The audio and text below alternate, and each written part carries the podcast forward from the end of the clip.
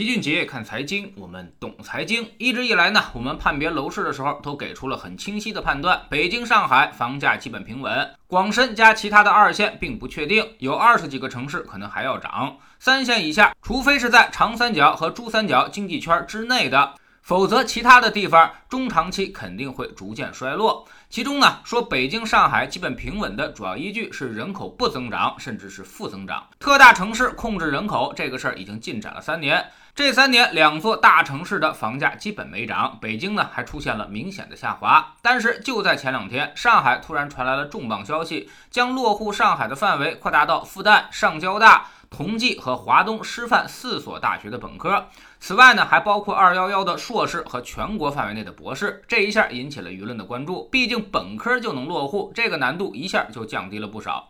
而之所以是复旦、上交大、同济和华东师范这四所大学，他们有一个共同的身份，那就是既是985大学，也是211大学。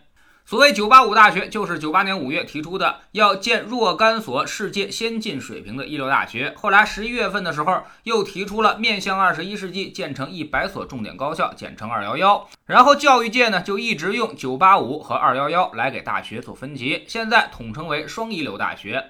但在大家心里都清楚，九八五要比二幺幺高一个档次，是九八五的基本都是二幺幺，但是二幺幺却未必都是九八五。比如上海复旦、上交大、同济和华东师范，既是九八五，也是二幺幺；而上海大学、上海财经大学、上海外国语、华东理工，这只是二幺幺，并不是九八五。虽然北京、上海、广州、深圳并称为四大一线城市，但是无论在医疗资源、教育资源还是城市规模，北京、上海要明显高出一个阵营。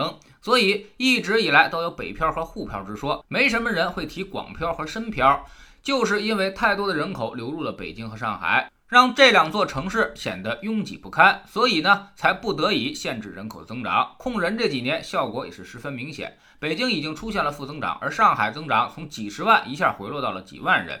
但这也说明，上海其实控人的需求并没有北京那么迫切，力度呢也相对小一些。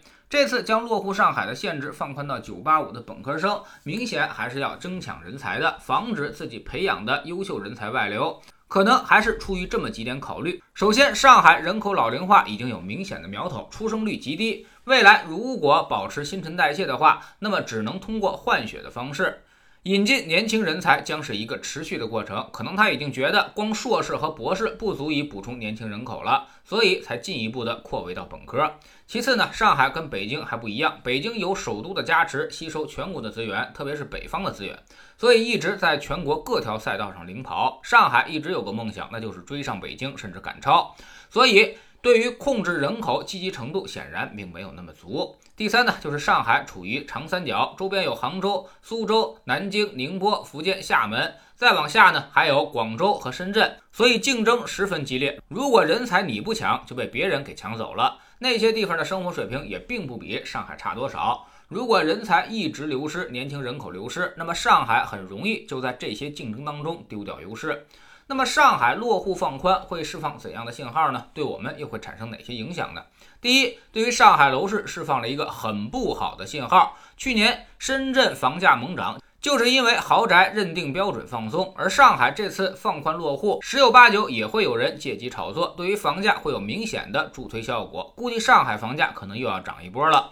而且上海二手房一直库存不大，加上利率，上海也是折扣最低的，所以房子这块预期会出现问题。第二呢，就是北京会不会跟？估计北京是不会的。北京九八五太多，清北不说，人大、北师大、北理工、北航、农大、民族大学，还有北医大，所以这个名额他也给不起。而且北京在控人这个事儿上一直以来是十分坚决的，前两年也是人口反向流出，北京不变，上海放宽，那么人才会加速南移，最终导致经济重心也。同样加速南移，南方越来越年轻，越来越包容，而北方呢，则越来越老龄化。第三，考大学的注意了，明年九八五，特别是上海这四所九八五的分数线会明显提升。原来纠结二幺幺还是九八五的，现在都会坚定不移的考本科就能落户的这些九八五大学；纠结于北京还是上海的那些高材生，也会想方设法的先考到上海的九八五再说。所以竞争的压力会明显提升。第四呢，上海突然加入了抢人大战。会让原来的城市格局再掀波澜。其他城市呢，还要重新规划自己的政策，得给出更加优惠的条件，才能去跟上海这样的城市竞争。当然，最后老齐还是建议，如果有能力考985的，还是尽量的往上海考。能落户上海，将会得到一个完全不一样的起点。即便最后没在上海留下，那么在上海周边的那几个大城市，也完全可以退而求其次，有的是机会。无论是搞互联网的、搞金融的、贸易、零售，现在呢，长三角都提供了非常好的就业机会和落户机会。有志向的这些年轻人应该早做打算。未来除了北京、长三角、珠三角、成渝板块，其他的百分之八十的地方可能都难逃收缩的命运。即便你不想离家太远。也至少要到当地的省会去看一看。省会以下的城市，如果也没被经济圈所覆盖，那么未来的机会就十分有限了。所以这也是投资的一部分，而且这个事儿是不可逆的。如果你错过了这个时间窗口，以后再想后悔，可能都来不及了。加入知识星球找齐俊杰的粉丝群，我们每个交易日呢都有投资课程。周四呢，我们一般学方法。最近大家都看到了铺天盖地的广告，让你们认购蚂蚁的战略配售基金，这玩意儿能买吗？是个机会呢，还是个明显的坑呢？听老齐给您分析分析。我们总说投资没风险，没文化才有风险。学点投资的真本事，从下载知识星球 P P 找齐俊杰的粉丝群开始。在这里，我们要让赚钱变成一种常态。老齐不但会给你鱼，还会教你捕鱼的技巧，让你明明白白知道钱到底是怎么赚到的。二零一八年星球建立到现在，跟着老齐做投资的朋友，少说也赚到了百分之五十以上了。更重要的是，你自己已经在明显提高。知识星球找老齐的读书圈。我们今天将为您带来《回归商业常识》这本书。这本书呢是写脸书的，也就是 Facebook 的发展之路，看看扎克伯格是如何创业的，又是如何考虑脸书的未来。脸书我们接触的并不多，但是它无疑现在是一家七千多亿美元的巨头了。知识星球找老齐的读书圈，每天十分钟语音，一年为您带来五十本财经类书籍的精读和精讲。现在加入之前讲过的一百七十多本书，您全都可以收听收看。我们经常讲自助者天助，越努力你就越幸运。